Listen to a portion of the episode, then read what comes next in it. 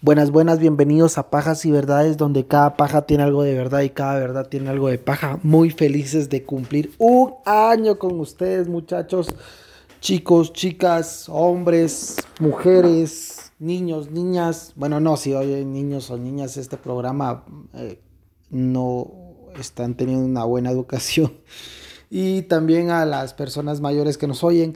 Gracias a todos por este año. Ha sido fantástico para nosotros. Los queremos mucho. Gracias por sus sugerencias, por sus mensajes, por estar al pendiente del podcast. Lamentamos no haberlo subido el día que pues que era, que es el 13 de octubre, pero por circunstancias del destino no habíamos podido estar reunidos y hoy no estamos reunidos tampoco. Me va a tocar aventarme solito el podcast, pero les agradecemos. Eh, mis compañeros están trabajando, pero les mandan un gran saludo y les dan las gracias por este año de aguante, este año que han estado con nosotros. Eh, sigan en nuestras redes sociales, Pajas y Verdades en Facebook, Instagram y también en YouTube. Y también estamos en Twitter como arroba y-pajas. Y pues nada, bienvenidos, muchas gracias por este año. También eh, le hacemos la invitación a las personas que por curiosidad se metieron a este podcast, que si son eh, no sé si se le dice así, o seguidores de Cash Luna, pues este podcast va a incluir reportajes, es una compilación de reportajes que se han hecho acerca de este polémico pastor y si ustedes no están acostumbrados a críticas y todo esto, pues eh, sería bueno que cambiaran de podcast y se vayan a oír alabanzas, qué sé yo, al Evangelio del día o no sé. Pero no se ofendan, no se tomen nada personal. Y pues nada más, muchas gracias por todo lo que nos han dado hasta el día de hoy y gracias por estar con nosotros. Les agradecemos mucho y vamos a empezar. Cito, a mí me enseñó un apóstol algo. Me dijo, Cash, a la iglesia siempre se llevan dos cosas. Biblia y chequera. La Biblia para que aprendas lo que Dios te va a decir y chequera para que lo adores.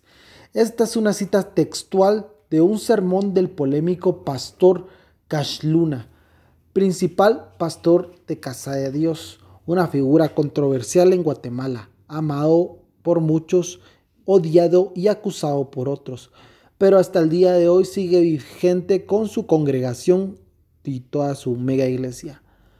Y hoy veremos su historia y todos los puntos de vista sobre él, desde curar anos en noches de gloria y ser un apóstol tocado por Dios, al cual se le dio el poder de la curación, eh, hasta ser acusado por un reportaje en Univisión donde se le acusa de recibir dinero del narcotráfico.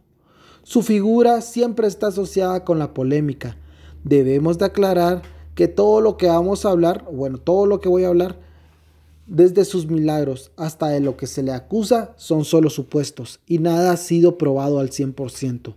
Nuestras fuentes están en internet al alcance de todos y rogamos que no se tomen nada personal.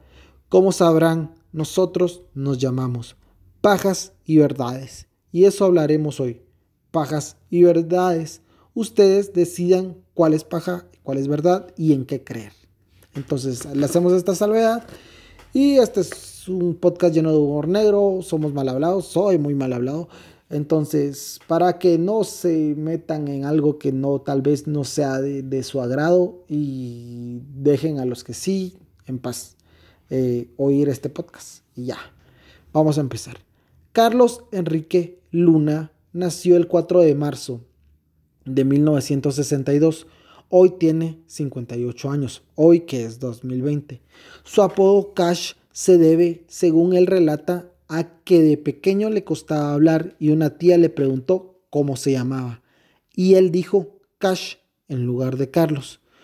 Eh, muchos lo acusan de que cash es como efectivo porque mm, cash hace referencia a dinero, pero no, esta es la historia que él da. Y ese apodo de cash le quedaría para toda su vida. Hasta el día de hoy lo sigue, pues no sé si persiguiendo, pero sí es con lo que se identifica al pastor. Nació en la ciudad de Guatemala, es hijo único y sus padres se separaron desde que él era pequeño. y él siempre vivió con su madre. Relata que a los 10 años tuvo una revelación de Dios una noche mientras él dormía. Él dormía en el mismo cuarto que su mamá y una noche se le apareció Jesús al borde de su cama. Él despertó a su mamá, pero ella durmiendo ahí, probablemente muy cansada. Este, sí, sí, sí, sí, Carlito, sí, ya, dormite, dormite, andate a dormir, hombre. Entonces, él la volvió a despertar, ella se despertó, no vio a Jesús y se volvió a dormir. Entonces, solo Cash pudo ver a Jesús en ese momento. Justamente en ese momento él sintió el llamado a hacer que todos se enteraran de Dios y su palabra. Según Cash, desde pequeño fue muy buena persona. Además de practicar mucho deporte, si lo ven, él tiene una complexión bastante delgada y no, no se le nota la edad que tiene. Si no es por las canas, si él se tiñera el pelo, no se le notará tanto la, la edad. Incluso así canado todavía, él se mira bastante joven para tener 58 años. Pues bueno, él, eh, como dije, practicaba mucho deporte, más que todo el voleibol. Incluso jugó en la Liga Mayor de Voleibol aquí en Guatemala, llegando a ser parte de la Selección Nacional de Guatemala. Él vivía en la colonia Vivivien, en la zona 5 de la ciudad capital. Estudió su primaria en el colegio Loyola, que es un colegio católico, y por lo tanto él iba a misa. Luego de eso se pasó a estudiar al colegio San Sebastián. Durante este tiempo, Cash ya sentía el llamado de Dios para ministrar, pero él le rogaba a Jesús que no le pusiera la sotana, porque él quería tener una familia. Incluso es bien curioso porque él dice que no todos tienen el don de la abstinencia y eso le doy todo el, todo el toda la razón, no todos lo tienen, bueno, yo creo que ni los curas lo tienen, ¿verdad? Pero esa es, esa es otra historia y también a la Iglesia Católica le va a tocar también su episodio, entonces no, no sientan que le estamos tirando eh, a una religión en específico, tampoco a una iglesia en específico. Ah, un día, cuando él estudiaba, él estaba estudiando y su mamá estaba pues eh, laborando, me imagino. Un día de mayo se metieron a robar a la casa donde vivía Cash y su mamá. Pero ninguno de los dos estaba. Uno estaba estudiando, como ya dije, y la señora probablemente estaba trabajando. Pero esto afectó a su mamá mucho, por lo cual se fueron a vivir a Coatepeque, ya que tenían familia allí. Le gustó mucho la vida en el interior del país, ya que era mucho más tranquila que en la capital. Para su bachillerato regresó a vivir a, la ciudad capital, específicamente en la avenida Incapié, y estudió en el Colegio Liceo Guatemala. Él dice que era un chavo normal y que él parrandeaba, tomaba, fumaba, incluso eh, bailaba. Hay un sermón donde él dice y le pregunta a sus feligreses, ¿ustedes han probado la marihuana? Y la mayoría de feligreses les dice, no, nadie. Entonces él les dice, no saben de lo que se pierden. y bueno, pues ni modo. Eh, él parrandeaba mucho, bailaba de tomada y durante ese tiempo se iría a Estados Unidos en un intercambio a una congregación cristiana y se dio cuenta que había otro mundo y otra manera de vivir. Luego regresó, luego cuando regresó de esa experiencia, siguió su vida normal, otra vez de joda, con sus panas, con sus compas ahí eh, echando las cheves y, fumando, porque fumaba cigarrillos eh, normales de tabaco. Y pues bueno, estaba de joda. Entonces, eh, después de que se graduó, se pondría a estudiar en la Universidad Francisco Marroquín. Casi al final de su carrera, su familia empezó a tener problemas económicos. Él decía que se pondría a trabajar ya que no quería ser como no una carga, porque él dice específicamente que no era una carga, pero no como una preocupación más para su mamá conforme al dinero, porque todos estos colegios que hemos dicho y la Universidad Francisco Marroquín, usualmente, bueno, no usualmente, es de personas que tienen varios recursos para poner a trabajar, a trabajar, a estudiar a sus hijos ahí. Pues él decidió empezar a trabajar. Primero, no sé si fue primero que tuvo una tienda de trajes o de que pues él eh, Ay, se me fue loco. Eh, tenía una agencia de seguros también. No sé en cuál se metió a trabajar, pero dejó su carrera postergada durante cinco años. Su familia, o específicamente su madre, tenía una empresa de transportes pesados, además de servicios de bus. Ella, para sufragar los gastos que tenía, se puso a alquilar unas tierras para que las cultivaran y le, pagaran a ellas por alquilarlas. Después, como ya dije, Cash dejaría la carrera por cinco años. Regresó y graduó, se graduó con honores de ingeniero en sistemas. Cuenta que en 1982, en medio de una peda en la noche, él estaba tomando, pero no se sintió del todo bien de lo que, por lo que estaba haciendo. Así que se fue a un lugar aparte eh, a acostar, a recostarse en una cama. Y uno de sus amigos con los que él andaba chupando, lo invitó a la iglesia. Y a partir de eso, al otro día él llegó, e incluso dice que llegó de goma, y bien engomado, bien pisado. A partir de ese momento, en ese servicio, él decidió cambiar su vida y dedicársela a Dios. Con el tiempo, eh, empezó a darse cuenta de sus dones y le preguntó al pastor Jorge H. López de Fraternidad Guatemalteca, creo que se llama la iglesia, la mega iglesia también, que cómo él lo veía, o sea, cómo miraba el pastor Jorge H. López a Cash en un futuro. Y él le dijo que ministrando su propia iglesia. Así que él empezó, Cash empezó en una casa con dos familias y la de él. En realidad eran tres familias por todo, entonces era súper pequeño. Así que él empezó, eh, como ya dije, eh, con dos familias y la de él. Pero se quedó corto el lugar porque ya se empezó como que a viralizar. Luego alquiló un local, una bodega en la zona 4. Pero él tenía estos negocios que les digo de trajes y también de seguros. Entonces estaba administrando y también estaba teniendo sus negocios. Hubo un momento en que ya empezaron a chocar estos dos mundos, entonces él se tendría que decidir por alguno de los dos. Y pues porque también otra, otro factor que eh, influía mucho era de que él salía del país, entonces no había como un, respaldo en su empresa. Entonces, eh, pues decidió quedarse ministrando a tiempo completo. Cash haría su primer lugar, perdón, Cash haría su primer milagro de sanidad en Ecuador donde un señor que llevaba muletas empezó a caminar sin ellas. Luego empezaron las noches de gloria, las cuales según sus palabras la iglesia es quien las costea y son gratuitas con el único requisito de llevar alimentos no perecederos para que puedan ser repartidos en las comunidades necesitadas, de donde Cash está visitando eh, la ciudad. También creó el banco de alimentos que reparte alrededor de más de medio millón de platos de comida al año. También es el que provee a asociaciones como Rebar, que para los que no sepan, Remar aquí es eh, para ayudar a la gente a salir de drogas.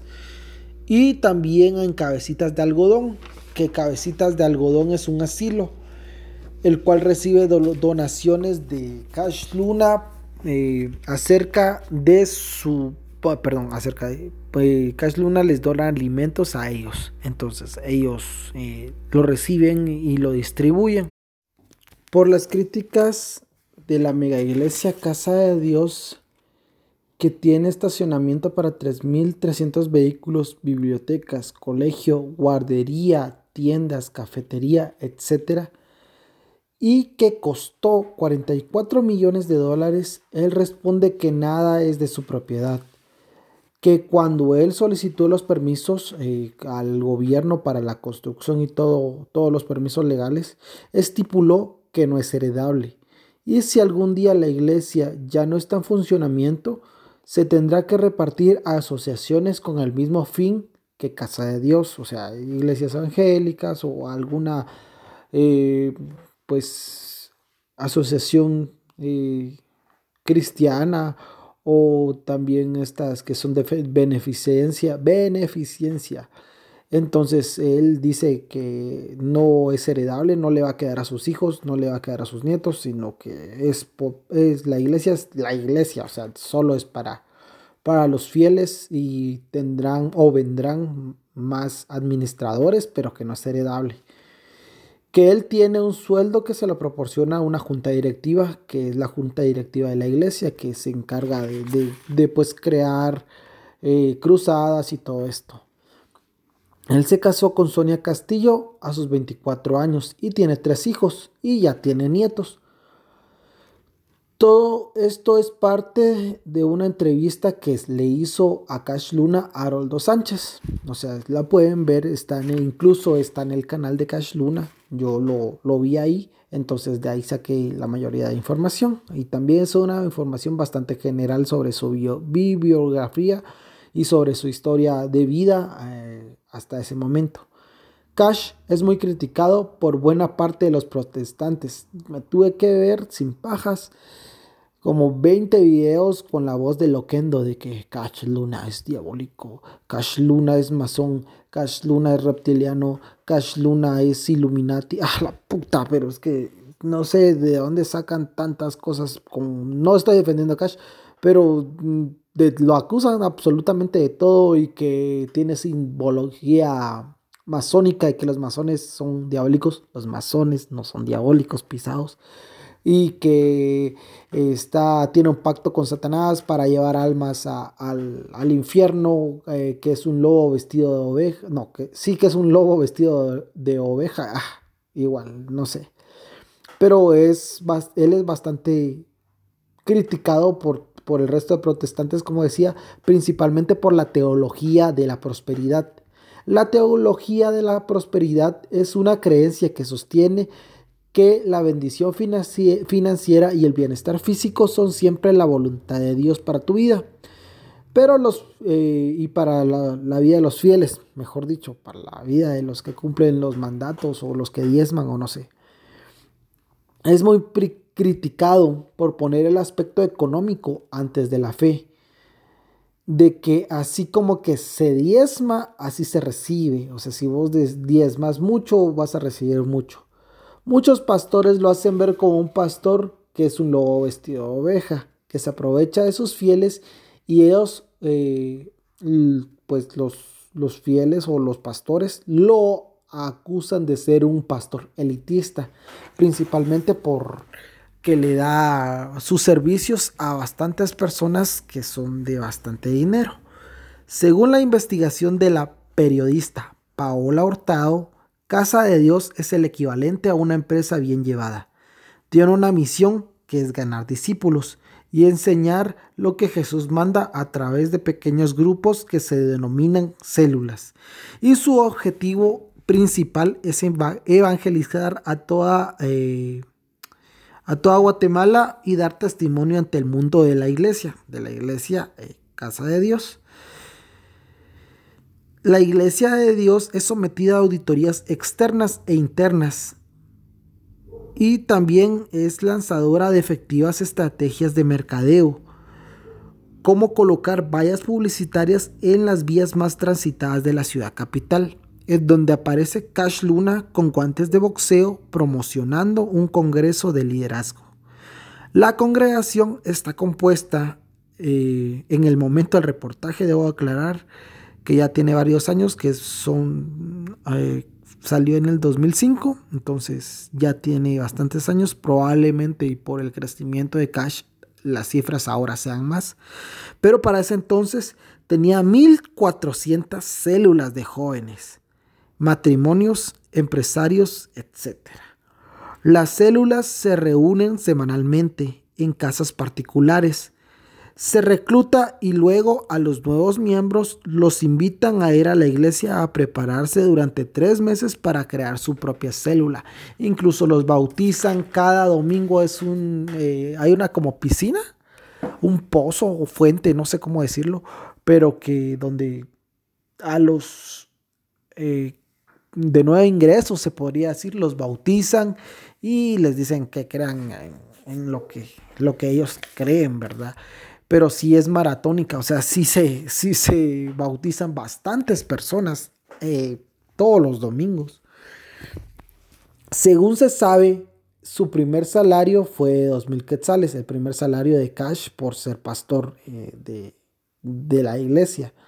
Sin embargo, Cash hace ver que su sueldo no viene de los diezmos recaudados. Actualmente no hay cifras públicas de cuánto devenga Cash por su servicio de ser pastor eh, a tiempo completo. Cash tiene varios relojes de marca, la mayoría Rolex, los cuales cuestan miles de quetzales y también tiene carros de modelos recientes, además de una inmensa casa. Eh, además, Casa de Dios como identidad, como iglesia, tiene un jet privado, pero está a nombre de un fideicomiso en un banco de Utah, lo cual hace que no se conozca el nombre del dueño. El avión, según la investigación de la cadena Univision, tiene un valor de 2 millones de dólares. Eh, Carlos Velázquez es exdirector de Aeronáutica Civil y exministro de Desarrollo Social. Dice que esto es común para bloquear la identidad del propietario y para evitar eh, pagar los impuestos de circulación y también la de exportación al país porque se tiene que exportar, ¿verdad? Que nosotros no tenemos manufactura de avionetas. Esto es lo que me caga porque hay montón de gente que hace esto y no son gente muerta de hambre, o sea, sí son gente de plata que tiene para comprar un jet, pero no quiere pagar el impuesto para ayudar a nuestro país. Y ah, no sé, no sé, no, no, no, no entiendo yo por qué lo hacen si tienen tanta plata. Pero bueno, según Juan Francisco Solórzano Fopa, ex, ex jefe de la SAT, dice que eh, de primeras se va del 12% de IVA. Que si lo pones a un millón que haya costado el jet, es, estamos hablando de 120 mil dólares. Ponete los 120 mil dólares por supuestamente 7 quetzales, cada dólar por 7 quetzales, ascienden a 840 mil quetzales de impuestos que se pierden solo en esa, eh, solo, en, solo con esa aeronave de, que está en un fideicomiso que se presume que es de Cash Luna, aunque no se sabe a ciencia cierta, entonces no podemos decir que es de él. Se presume, por eso digo se presume. Se, eh, también quedan pagando impuestos sobre circulación de vehículos porque te puede parar la MPT ahí arriba en, el cielo y ver si tenés tu calcomanía y si no te puede llevar al predio celestial. Pero bueno, según FOPA, Aeronáutica Civil fue notificada por la DEA para que se pusieran a hacer su trabajo porque habían varios avionetas que llegaban, llevaban droga a Estados Unidos y que pasaban por Guatemala no es la de Cash, o sea, no, o sea, por esto se empezó a hacer estas investigaciones y eventualmente llegaron a la avioneta de Cash Luna, pero no es porque él estuviera trasladando drogas en ese jet. Luego de hacer el reportaje El efectivo Cash, así se llamó, eh, Paola Hurtado fue invitada, entre comillas, a Casa de Dios.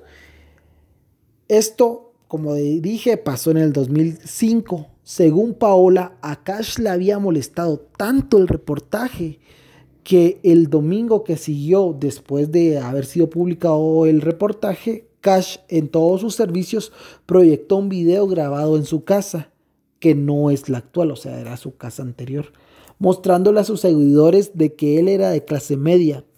Durante el culto, según Paola, eso lo relata ella, Cash dijo que el reportaje lo había lastimado mucho, incluso hasta lloró. Luego dijo que en ese momento eh, estaba en el templo la autora y las cámaras empezaron a buscar a la autora que era Paola. Los fieles también empezaron a ver quién era y según Paola, el pastor decía, tráiganme a Paola, tráiganme a Paola, para que los demás lo buscaran. Paola iba como periodista porque iba haciendo su trabajo, era su trabajo. Y llevaba un fotógrafo que la acompañaba. El fotógrafo al oír esto de que estaban buscando a Paola, pues dijo, a la verga, me voy. Y la dejó sola. Pinche marica que, que se ahueva, o sea, no puedes dejar a tu compañera de trabajo allí. Incluso el pedo, el pedo ni era con vos, ¿va? solo era de quedarse como solidaridad para su compañera de trabajo, pinche hueco. En ese año 2005 eh, no estaban en la iglesia de la que soy, o sea, no, no estaba construida todavía la iglesia Casa de Dios, la grande se podría decir. Así que en, ese, en esa iglesia solo cabían 3.000 personas en ese momento. No en, las cámaras no encontraron a Paola y ya dejaron de buscarla. Pero según Paola Cash dijo, Paola, sabemos que estás aquí, baja. Paola, con todos los ovarios bien puestos, bajó y le fue a decir, aquí estoy pastor, pero será una charla, una conversación entre usted y yo, sin público. Eso fue lo que le fue a decir Paola porque Paola ya, como ya dije, en calidad de periodista, entonces tal vez le iba a preguntar, mire, este reportaje que yo hice dice tal y tal cosa, usted quiere desmentirlo, afirmarlo, qué sé yo. Cash la llevó a una oficina privada donde estaba el abogado de Cash, familiares y miembros de la iglesia. Eran siete personas y Paola con su libreta. Cash volvió a repetir su discurso y lloró de nuevo. Paola con cara de what the fuck, o sea, qué putas, qué, qué hago, ah, no, yo no vine para esto. Le dijo que si quería aclarar algo del reportaje y él le dijo que no. Entonces Paola le dijo que se tenía que ir para hacer su nota y que saldría en el periódico del día siguiente. Es una Buda Paola, mi heroína, ahí no se ahuevó y le dijo, bueno, entonces no va a hablar nada, pues ya me tengo que ir allá a mi casa porque tengo que terminar mi trabajo y tengo que mandárselo al periódico para que eh, lo publique mañana y mañana ahí lo lea. Cash se enojó y supuestamente le prohibió a Paola escribir sobre él y sobre su iglesia, porque esa era una reunión privada. Este hilo de Paola lo puede encontrar en Twitter y el reportaje eh, del el efectivo cash está en la web del difunto Nómada, porque Nómada murió ya, ya no es un medio de comunicación.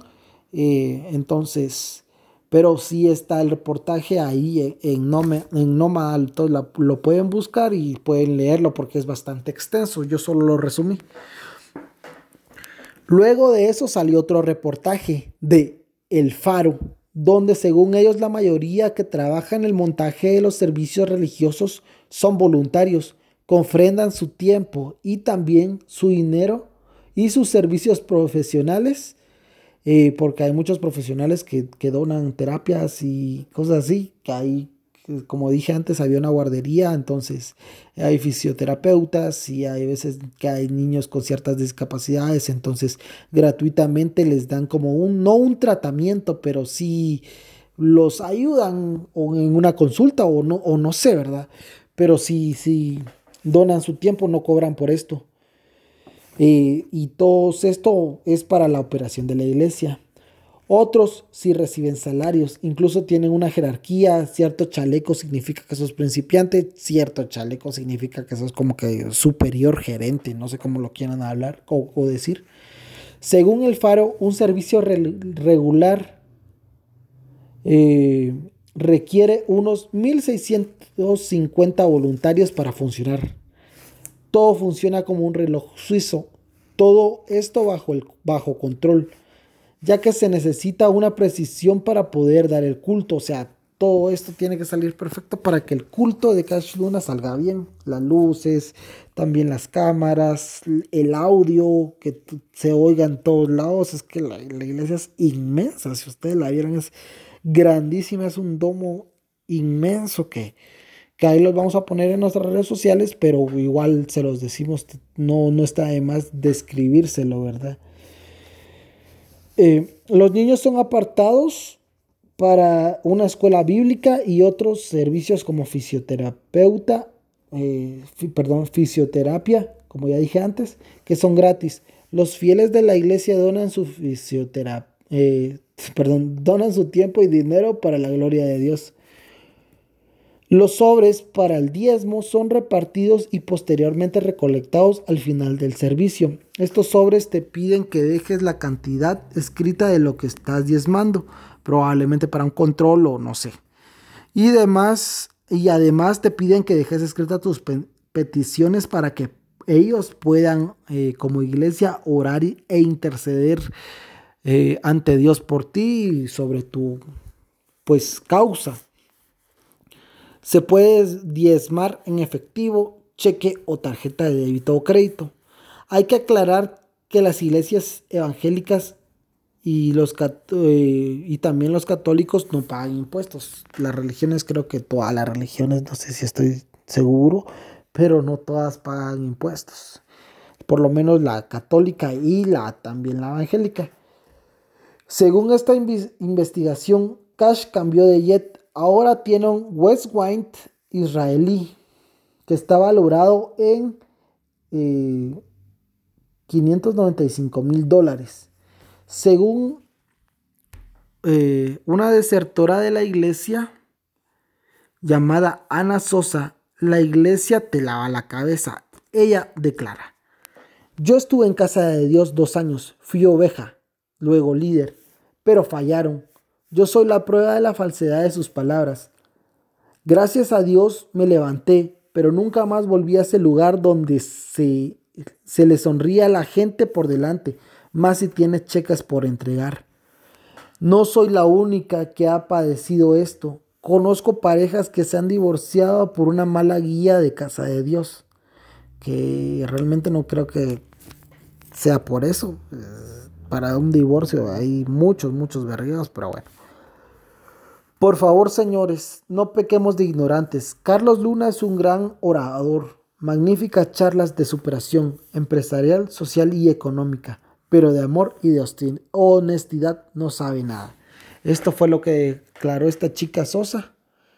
Entonces fue entre revelador y, un poco de, todo, ¿verdad? Pero eh, luego de esto ya la dejaron de entrevistar. Cash escribe en uno de sus libros, no existe nada malo en usar tu fe para prosperar día a día. Esto es creer en Dios. Esto es creer que Dios te prospera, perdón. A aquello en, a lo que te dedicas y en lo que te esfuerzas. Creerle a Dios todos los días en cuanto eh, a la prosperidad es como ir al gym de la fe y ejercitar su músculo, perdón, y ejercitar el músculo de la confianza, de que te dará la victoria el día de la verdadera pelea. Esto declara Cash en uno de sus libros. Según el antropólogo O'Neill, los feligreses que van a la iglesia eh, y dan su dinero reciben algo a cambio, que es el sentido de la pertenencia o aceptación. no se podría hacer como un club, pero podría ser una analogía buena. Cash y su iglesia se vio envuelta en, en polémicas más grandes como la inauguración de Casa de Dios, donde participó el expresidente y ahora preso y ligado a temas de corrupción, Otto Pérez Molina, junto a la ex, ex vicepresidenta Rosana Valdetti. Rosana Valdetti le donó una bandera de Guatemala a la iglesia, la cual está valorada en 56 mil dólares. Cash tuvo que compadecer ante la Fiscalía Especial contra la Impunidad sobre cómo y bajo qué circunstancias le solicitó el regalo a Valdetti, ya que Valdetti actualmente está presa y vinculado a, a varios casos y supuestamente la compra de la bandera es gracias a dinero ilícito. Entonces Cash por este regalo tuvo que ir al Ministerio Público a ver qué pedo, a, a, limpiar su nombre, a que no lo estuvieran acosando ni jodiendo porque él es figura pública y no puede dar una imagen de que está asociado con personas que no se dedican a cosas legales. Pero bueno, y tal vez la polémica más grande fue cuando en un reportaje de la cadena estadounidense Univision acusó a Cash de recibir dinero de Margory Chacón, conocida como la Reina del Sur. ¿Qué, qué apodo más de a huevo ese, la Reina del Sur, señora doña Margory Chacón? Mis respetos para usted. ¿Qué apodo le pusieron? Me imagino que debe ser de las meras meras, pero bueno.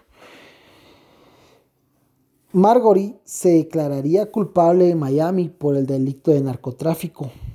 Esta conexión fue revelada eh, en la conexión de Cash y Marjorie fue revelada por un expiloto de la Reina del Sur de nombre Jorge Mauricio Herrera Bernal, que dice que fue informante de la DEA. Eso dice el maje, no está comprobado del, todo.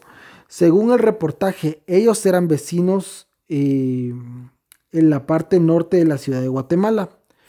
Las dos son unas casas inmensas que tienen, no sé si manzanas, pero sí bastantes cuerdas de terreno. Entonces es una casa y hay jardines así tipo gringos. Entonces sí es una mole de casa. Mole, mole, mole de casa. Un hombre que no quiso ser un identificado dice que Cash le pedía dinero a la Reina del Sur para la construcción, pero nadie puede eh, decir que Cash sabía que la Reina del Sur estaba vinculada al crimen organizado.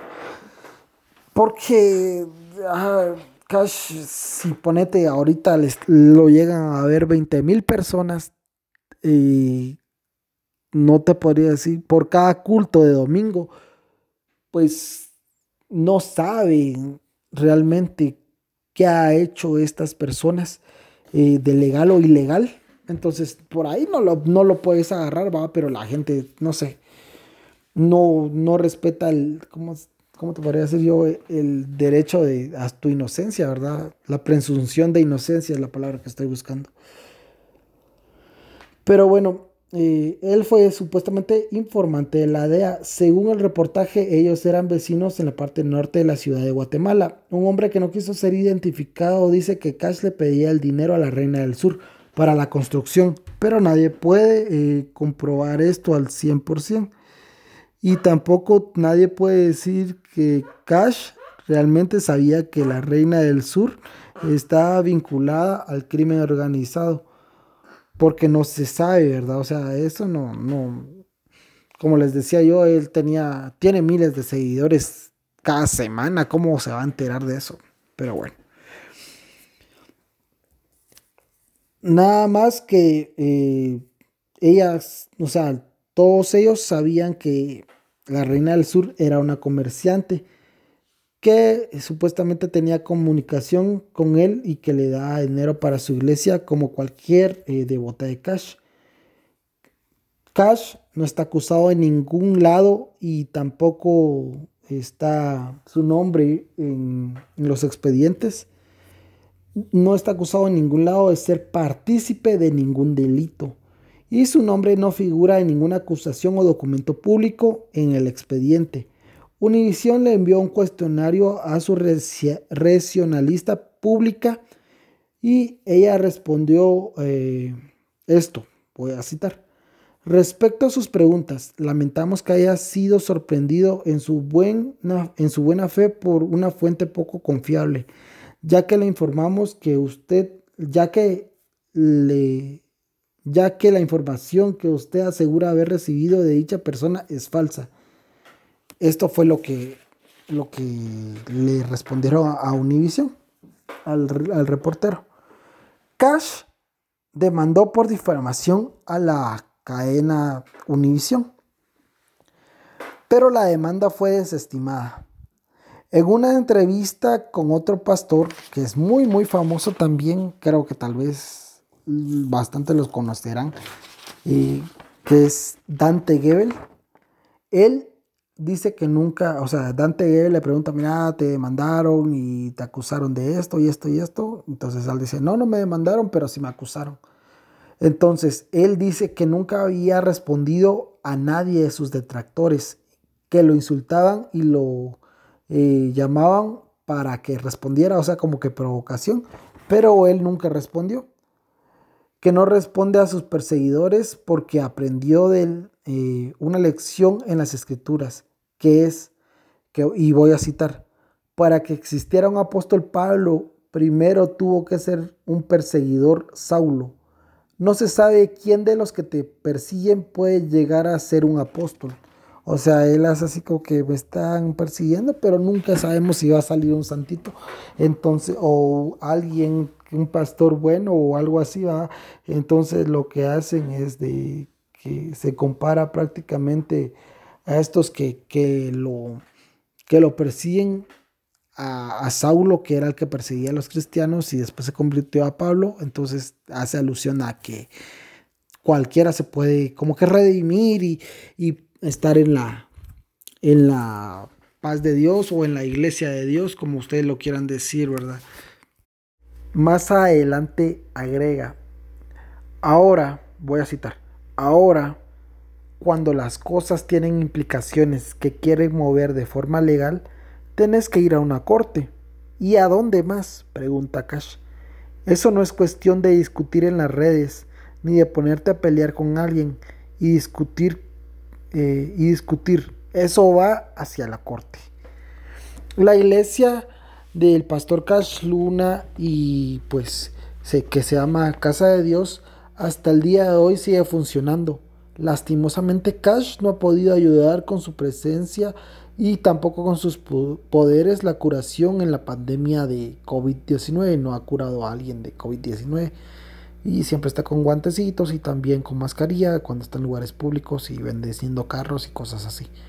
Y también por desgracia se le sigue viendo en reuniones con el presidente, Yamatei, ya que eh, el Estado es laico, pues él no tendría que estar ahí, igual que con Jimmy Morales una vez los que vieron comiendo juntos no puedo juzgar, tal vez eran amigos desde antes y solo estaban hablando o tal vez estaban pues discutiendo agendas de, gobierno. Y pues no tendría que estar ahí ni él ni la Iglesia Católica, ninguno de los dos. Pero bueno, esta fue una resumida historia del polémico Pastor Cash Luna. Hay más información, pero hubiera sido un podcast mucho más largo. Quiero aclarar que no es nada personal. Cada quien puede creer en lo que quiera y en quien quiera. Cada quien puede hacer con su dinero lo que quiera, siempre y cuando no juega a los demás. Cash ayuda a mucha gente con el banco de alimentos. Incluso una vez donó, si no estoy mal, dos meses de comida al Hospital Nacional San Juan de Dios. Pero creo que todos tenemos derecho a formar nuestro criterio.